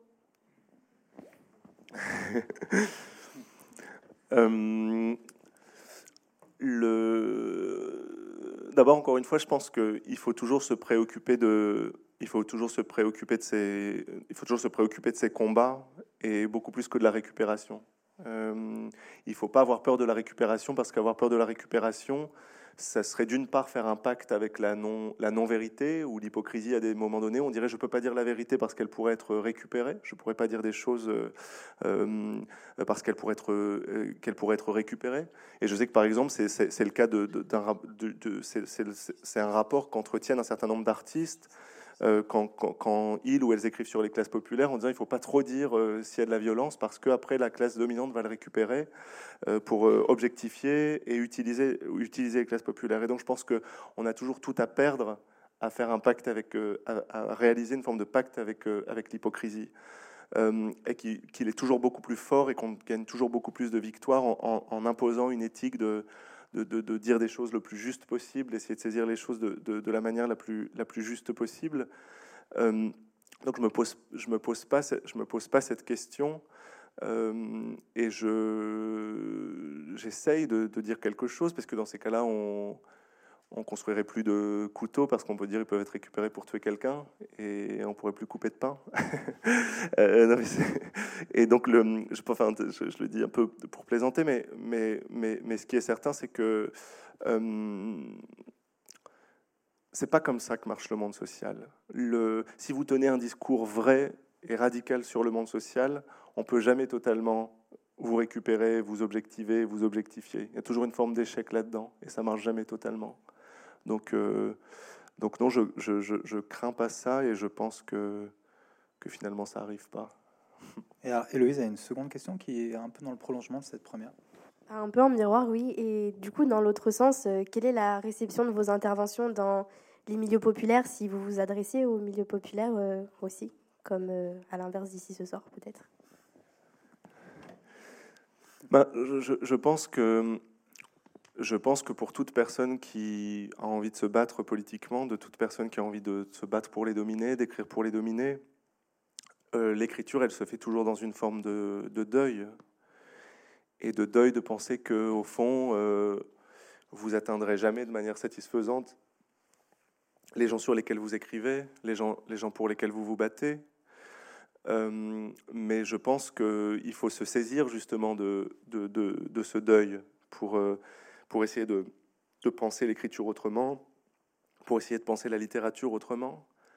Euh, et, moi, ce que je crois, c'est que fondamentalement, il faudrait, on parle souvent de la responsabilité des écrivains, la responsabilité des écrivaines, de, l'engagement. Moi, je crois qu'une personne qui écrirait sur les classes populaires et qui se dirait euh, et qui dirait aux autres, j'écris sur les classes populaires, donc je me bats pour elles, mais qui par ailleurs n'irait pas dans les manifestations, n'irait pas dans les médias, euh, n'écrirait pas autre part que dans les livres, euh, cette personne euh, aurait un discours faux. Cette personne serait un menteur ou une menteuse. Parce qu'on sait très bien qu'il y a des gens qui ne euh, seront jamais totalement atteints par, par, votre discours, intervenir dans des lycées, intervenir dans des endroits, intervenir dans des... Et au fond, de faire proliférer d'une certaine manière les, les instances et les, et, les, et les lieux et les, lieux de la parole. Parce qu'on dit, je, je c'est quelque chose que j'ai essayé de dire un peu récemment, on dit toujours comment on pourrait faire pour que les gens euh, des classes populaires lisent. Mais, cette question, elle représente une, une, contradiction sociologique en tant que telle, puisque si les gens sont définis sociologiquement et par la grille d'analyse sociologique, la grille d'analyse sociologique comme des gens qui appartiennent aux classes populaires, c'est justement parce qu'ils lisent pas, c'est justement parce qu'ils sont exclus de ça. Donc au moment où ces gens accéderaient à ça, ils ne feraient plus partie des classes populaires d'une certaine façon, de par l'accès au capital économique, euh, de, au capital culturel. Oui, parce que le capital culturel, c'est pas le capital économique nécessairement. Euh. Oui, mais en l'occurrence, les plus dominés sont ceux qui sont dépossédés des deux. Euh, et vous avez, par exemple, c'est vrai, je pense, à un moment, j'ai passé du temps dans le sud des États-Unis. Vous avez des gens au Texas qui sont très riches et qui ont jamais ouvert un livre de leur vie, mais je les définirais pas comme des dépossédés. Euh, alors que des gens qui, euh, comme euh, mon père ou comme ma mère, ont jamais pu lire un livre de leur vie et en même temps n'arrivent pas à payer leur loyer, ça, je définirais ça comme l'extrémité radicale de la domination et donc comme la catégorie des gens pour qui il faudrait se battre. le plus et le plus prioritairement. Et donc, au fond, il faut, je sais qu'en même temps, il faut lutter toujours pour essayer de... Parce qu'il y a eu quand même des choses, il y a des choses qui ont existé sociologiquement. On sait que, par exemple, le Parti communiste était un lieu où on a, il y avait des, cours d'éducation populaire, on, se battait pour que les gens des classes populaires aient accès aux livres, à la lecture. Euh, je pense qu'aussi à une époque de la littérature, une époque où la littérature était moins bourgeoise qu'aujourd'hui, et c'est pour ça que je pense qu'il faut transformer la littérature, euh, elle était sans doute euh, un peu plus lue que, maintenant. il y a, quand, Victor Hugo est mort, il y a eu des, foules gigantesques. Je pense que c'était à la fois une littérature d'avant-garde et à la fois une littérature qui était moins fermée et pourtant qui n'était pas moins exigeante dans son propos, dans son écriture que, que plein d'autres, au contraire, même plus exigeante. Euh, et donc, quelle serait la manière de, recréer ça? C'est aussi sans doute, euh, sans doute une, une, question euh, importante. Hmm. Je me souviens qu'un jour, pardon, je me souviens qu'un jour, je me souviens qu'un jour, quand j'étais entré du collège avec un livre de, avec un livre de Zola qu'on étudiait au collège, d'Émile Zola, ma mère m'avait dit, lui, il était de notre côté, lui, il se battait pour nous. Et ça m'avait frappé de voir que ma mère, qui lisait pas, savait qu'il existait à un moment donné, quelque part dans la littérature, quelqu'un qui s'était battu pour les gens comme elle. Et comme un sentiment de, elle l'avait dit avec une telle fierté, il était pour nous. Euh, et qui incarne ça aujourd'hui? Et qui surtout n'essaye pas de l'incarner? Et qui a complètement évacué cette question-là à l'intérieur du champ littéraire, comme si être intervenir, être présent, euh, être présent médiatiquement, écrire, étaient des choses qui seraient au fond contraires à l'esthétique littéraire, comme si si on faisait ça, on était une auteur ou un auteur moins sérieux. Je pense qu'il y a un ensemble d'idéologies des classes dominantes qui ont consisté à éradiquer cette possibilité de représenter ce qu'on peut représenter des, gens comme Émile Zola ou Victor Hugo, et qu'il faut à partir de là réinventer, euh, réinventer aussi l'avant-gardisme. Alors vous disiez il y a écrire et militer, et justement, euh, Jean a une question plus sur l'engagement. Euh. Oui, voilà, c'était, vous étiez peut-être un des premiers soutiens du, mouvement des Gilets jaunes. Vous avez écrit hein, sur le mépris de classe à, l'égard du, mouvement des Gilets jaunes, qui venait même parfois hein, de, la gauche syndicaliste. Et vous avez affirmé hein, chaque personne qui insultait un gilet jaune insultait mon père. Et donc, euh, quel écho euh, euh, ce, mouvement au, sein de la gauche aujourd'hui, on peut, les Gilets jaunes? Euh, malheureusement, ça a été plutôt une forme d'échec à cause de la répression policière, notamment. Euh, on a eu peur. Moi, pour la première fois de ma vie, moi qui ai fait des manifestations depuis l'âge de. En fait, ma première manifestation, j'avais 10 ans. Je l'ai organisée dans la cour de l'école. Euh, j'ai dû copier des lignes ensuite. Parce qu'on avait un prof qui n'était pas gentil avec nous. Et j'ai proposé à tous mes camarades de classe d'organiser une manifestation. Donc on a tourné dans la cour en disant non à monsieur XX, je ne dirais pas son nom pour pas, euh, pas être méchant. Mais, euh, mais, mais, en tout cas, pour la première fois sous le mouvement des Gilets jaunes, euh, moi qui ai toujours eu une forme de corps politique, moi qui ai toujours ressenti un besoin de la politique, et c'est pour ça que la petite anecdote que je disais en plaisantant n'est pas tellement pas tellement anecdotique. J'ai eu pour la première fois peur d'aller manifester. J'avais peur qu'on m'arrache un œil, j'avais peur qu'on m'arrache une main, j'avais peur que, je ne sais pas si certaines ou certains ont vu le, les rassemblements de mutilés du mouvement des Gilets jaunes. On avait quand même rarement vu ça dans l'histoire politique française, où vous avez de, 30 personnes réunies dans une salle, il y en a trois qui ont plus de mains, il y en a deux qui ont plus de bras, il y en a huit qui ont plus d'œil. Enfin, c'était vraiment assez terrifiant. Donc il y a un mouvement qui s'est éteint par la force de la violence d'État, la forme de la violence politique. Et en même temps, par rapport à ce que vous disiez, ce que vous citiez de ce texte que j'avais écrit euh, à ce moment-là, ce qui a été assez intéressant pour moi, ça a été une forme de, c'était une forme de, de, de test, euh, de test sur, euh, sur, euh, sur les classes dominantes qui tout à coup étaient poussées à dire qui elles étaient. Est-ce qu'elles pensaient vraiment, en tout cas un ensemble de fractions, encore une fois, pas toutes les classes dominantes, c'est plus compliqué que ça. Pas juste un, révélateur, en fait, si je comprends votre raisonnement. Oui, une forme de, une forme de, une forme de, une forme de révélateur. Et, et, et en vérité, pour moi, c'est ce qui, c'est presque ce qui constitue le point commun entre une grande œuvre littéraire et un grand mouvement politique c'est un moment qui vous force à dire qui vous êtes. Un, grand livre ou un grand mouvement politique, c'est un miroir euh, qui vous force à dire, euh, qui vous pose une question. Un grand mouvement politique, un mouvement littéraire, c'est une question, c'est quelque chose qui dit qui êtes-vous et qui a une telle puissance que vous êtes obligé de dire qui vous êtes. Ce qui fait que voilà, quand il y a un mouvement, quand il y a eu le, mouvement gay, euh, des homophobes se sont déchaînés, des gens qui dans des dans des configurations autres auraient eu des formes beaucoup plus polies, des formes beaucoup plus, comme on disait tout à l'heure, des formes beaucoup plus esthétisées de l'homophobie. Et tout à coup, ils sont forcés de dire qui ils sont. Et en ce sens, il y a une défaite qui n'est pas totalement une défaite, qui est qu'à partir du moment où on sait qui on a en face de nous, il est plus difficile de combattre un ennemi euh, euh, saisissable. Euh, c'est moins kafkaïen, c'est le château où on ne sait jamais où est le pouvoir. Et là, d'un seul coup, on sait que c'est des gens qui, pour une grande partie, détestent les pauvres. Et comment, à partir de ce moment-là, on va articuler une politique radicale? Je pense que ce, test, c'est ça. Et quand je parlais tout à l'heure des, attaques contre des auteurs que j'admire, en fait, tous les gens, quand Marguerite Duras publie un livre, les gens étaient obligés de dire qui ils étaient. Qu'elle reste à sa place de femme et qu'elle épluche ses haricots verts. Je me souviens d'un article, un article qui disait ça. Euh, et ben voilà. vous avez une situation de, violence, de, domination masculine, voire même de, de beaufrie, qui tout à coup est rendue euh, audible par le miroir que constitue la puissance littéraire de Marguerite Duras. Et, et l'amant et le mouvement des Gilets jaunes, c'est presque la même chose. Euh, une question de Héloïse. Il nous reste une petite dizaine de minutes. Toujours sur euh, votre engagement politique, euh, vous êtes depuis plusieurs années engagé au côté d'Alsa Traoré et au sein du comité de justice et vérité pour Adama. Et comme en général en politique, pour vous, la question de la vie et de la mort semble être posée au sein de ce comité-là, en particulier pour les personnes racisées. Et qu'est-ce qui vous a mené en fait à soutenir ce mouvement? Euh, beaucoup de choses. D'abord, il, y, a une rencontre aussi, ça, compte. Euh, c'est mon, mon ami euh, le plus proche, Geoffroy de la Gannerie, qui a, qui a rencontré Assa Traoré, qui l'a soutenu, qui est revenu un jour. enfin, on, se voit tous les jours avec Didier, avec Geoffroy, c'est pas un secret.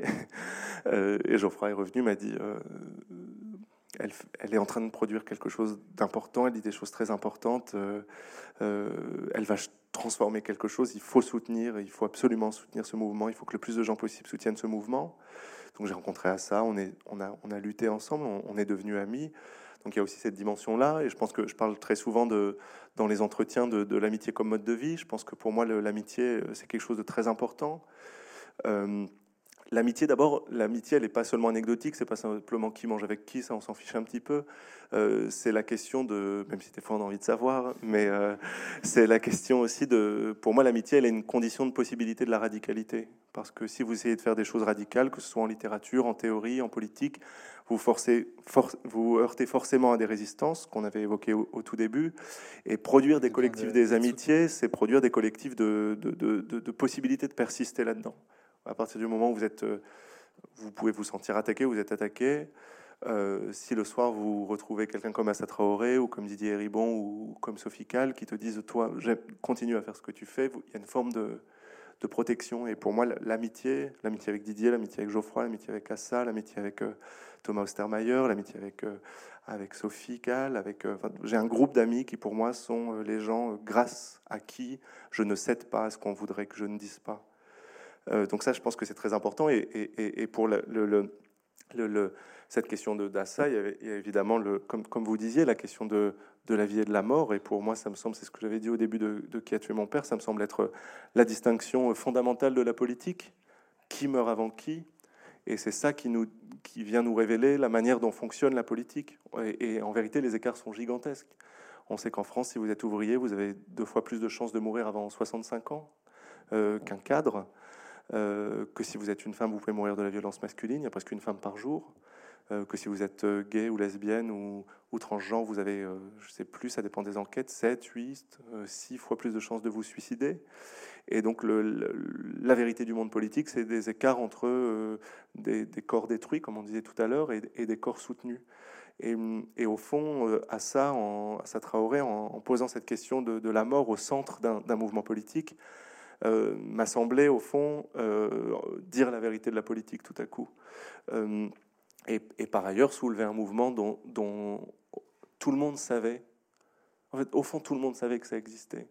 Tout le monde sait que on pourrait dire que c'est le, racisme, le racisme d'État, le racisme institutionnel dans, dans, des pays comme le nôtre, c'est presque une des choses que une forme de connaissance auquel tout le monde a accès. Même ma mère qui n'a pas étudié, qui n'a jamais lu Angela Davis ou qui n'a jamais lu, euh, euh, elle sait que euh, si vous êtes noir ou arabe, vous allez plutôt vivre dans une banlieue, vous allez être plutôt exclu d'un certain nombre de possibilités, que vous allez, les gens le, le, ressentent, le voient. Vous allez, quand vous traversez un quartier, qui vous voyez, comment vous voyez les gens. et au fond, c'était une forme de, c'est une forme de violence dont tout le monde est conscient et qui n'était presque jamais thématisée politiquement et toujours étouffée politiquement. Et donc, euh, au fond, par sa puissance, Assa Traoré a réussi à faire exister quelque chose que tout le monde savait et que tout le monde passait son temps à dénier. Et très souvent, la politique, elle, elle, elle, elle, euh, vit beaucoup plus sur le mode de la dénégation que de, que de l'ignorance. Tout le monde a conscience du monde. L'époque où, où quelqu'un comme Émile Zola ou comme Jean-Paul Sartre nous apprenait comment fonctionnait le monde, euh, les ouvriers dans les mines. Le, c'est une époque qui est révolue et justement ça transforme aussi la nature de la littérature. Le rôle de l'écrivain est plus le même, le rôle de l'écrivain n'est plus le même. Il y a, cette dimension de reportage a un petit peu disparu. C'est plus l'enjeu, c'est plus de rendre, de rendre, visible en fait. Oui, parce qu'on a des réseaux, on a Internet, on a toute l'information circule. Si vous voulez vous, vous, vous intéresser à quelque chose, vous pouvez trouver des, des, sources assez alors plus ou moins fiables, mais en tout cas assez rapidement. Euh, et, donc l'idée, ce serait de, créer des, discours sur quelque chose que les gens savent tant euh, et que les gens ne veulent pas savoir. Et c'est pour ça d'ailleurs que quand Assa Traoré prend la parole, elle se heurte à tant de résistance. Donc il dit ce n'est pas vrai, euh, tu es une menteuse, les Noirs ne sont pas traités comme ça, ton frère n'a pas été tué, c'est sa faute, c'est la victime qui est coupable, c'est jamais le coupable. Euh, et, au fond, tout ça, c'est les mécanismes typiques de la dénégation, euh, cette inversion-là. Alors, sans tomber dans la dénégation, ce qui est contesté dans la notion de racisme d'État, c'est qu'elle s'applique aux fonctionnaires, à des agents qui ne sont pas nécessairement racistes, le principe d'une institution, c'est qu'elle, euh, le principe d'une institution, c'est que, ouais, malheureusement, c'est qu'elle fonctionne en, dépit de, des spécificités des individus. C'est-à-dire, c'est une, une forme d'institution qui est plus forte que les, les, les, individus qui essaient de la régir. Et très souvent, on est, on est, on, on est transformé par un appareil qu'on voudrait transformer. C'est une question qui est importante, les institutions. Euh, et c'est au fond presque une, une violence qui a, qui a pas toujours et forcément besoin de la violence des agents, même si on a beaucoup en vérité, euh, qui, se perpétue. Et si on pense à, si on pense à, à Guy Camara qui a été tué d'une euh, d'une balle dans la tête par la police et le non-lieu de justice qui a été donné, on peut se dire que, enfin là, il y a une vraie volonté raciste de ne pas accepter le fait que quelqu'un est mort d'une balle dans la tête. et donc voilà, je pense que c'est des institutions plus fortes que des individus euh, et que malheureusement des individus aussi qui parfois se conforment à, ça. Dernière question. Ça sera peut-être dans la continuité de ce que vous venez de dire à l'instant hein, sur les institutions. Hein, sur, euh, vous avez dit sur France Inter, je voudrais que les gens braquent la société comme on braque une banque. Et donc ça, la question, elle est, peut-être simple, c'est jusqu'où user de la violence? Et ça pose aussi la question du moyen pour aller jusqu'à, vous dites, jusqu'à braquer la banque et braquer la société. Oui, mais ça, ça on fait, on accomplit une boucle. J'ai parlé de mon amour des voleurs tout à l'heure et enfin, un des livres qui m'a le plus marqué dans ma vie, c'est le Journal du voleur de Jean Genet, vraiment euh, un des plus grands livres de l'histoire littéraire, je pense. Euh, et, c'est un peu à ça que je pensais aussi en disant il faudrait, il faudrait braquer la société comme on, comme on braque une banque.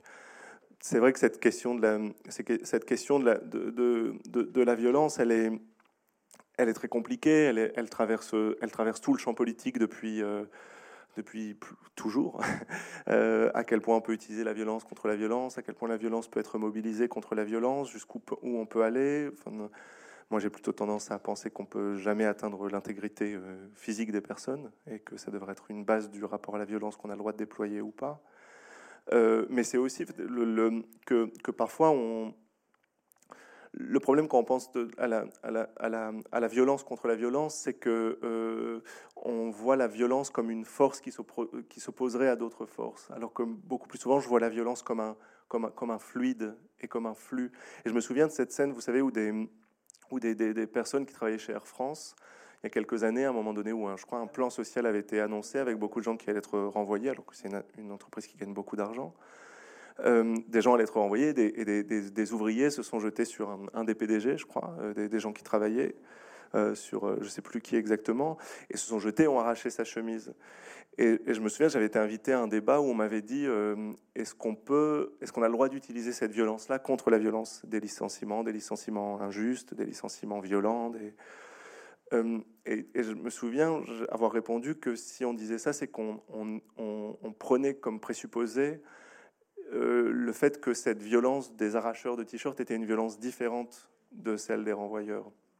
Et au fond, la question c'est est-ce que la violence des arracheurs de chemises n'était pas la violence de ces gens euh, qu'ils avaient euh, inoculé dans, le corps des autres? On revient à la question des corps. Et très souvent, la, violence fonctionne sur le mode du fluide et du flux, beaucoup plus que sur le mode de la propriété ou de la ou, de l'acte. Euh, et au fond, est-ce que c'est pas, est-ce que c'est pas cet homme qui, a eu la chemise arrachée à qui on aurait dû dire comment est-ce que tu as fait, pourquoi est-ce que tu as fait ça, pourquoi est-ce que tu as rendu ça possible? Et au fond, pour moi, c'est une belle manière, je pense aussi, de, conclure par rapport à tout ce qu'on s'est dit, c'est que pour moi, c'est fondamentalement euh, la question qui traverse tous mes livres, encore plus que, que toutes les autres, euh, avec l'enfance peut-être. Euh, c'est le, cette idée que la violence, c'est la violence, c'est le fluide. La violence, la violence, c'est un, fluide, et qu'au fond, c'est quelque chose qu'on ressent tous parfois à l'échelle individuelle dans nos vies. On passe une, on passe une mauvaise journée, on, ça se passe mal au travail, ça se passe mal, euh, et on rentre le soir chez soi et on est irrité, on est agressif ou agressif avec une personne qu'on aime, et le lendemain on s'en veut et on se dit pourquoi j'ai fait ça? Parce qu'on sent justement, et s'il y, s'il y, s'il y a ce pourquoi, s'il y a cette interrogation, c'est précisément parce qu'on est au fond conscient que cette violence n'était pas une propriété, mais quelque chose qui nous a traversé. On se dit pourquoi elle était là en moi alors que je, ne, je l'ai pas instituée? Et, et, et, et, je crois que cette, cette loi individuelle est aussi une loi sociologique. Et à quel point la violence des individus les traverse sans leur appartenir, et à quel point il faudrait à chaque fois reconstituer une forme de, de généalogie de, de la violence et de se dire oui, moi je préférerais qu'on n'arrache pas les t-shirts des gens ou les chemises des gens. Je trouve ça, enfin c'est dur, c'est dur de, de, voir ça. Euh, mais dans ces cas-là, il faut arrêter le cycle de la violence là où il a, là où il a commencé. En fait, c'était la même violence. Donc je pense que c'est toujours comme ça que je me pose la question de, de la violence et que, et du coup qui peut d'une certaine manière, à certains moments en tout cas, rendre caduque la question de savoir si on peut utiliser la violence contre la violence. Parce qu'en fait, c'est pas violence contre violence, c'est la même chose. Et c'est une société qu'il faut transformer. Merci Edouard Louis, merci à vous tous qui avez, euh, avec beaucoup de talent, euh, travaillé sur ces questions. Merci Edouard. Merci infiniment. Merci à tout le monde. Et très bonne soirée à vous tous.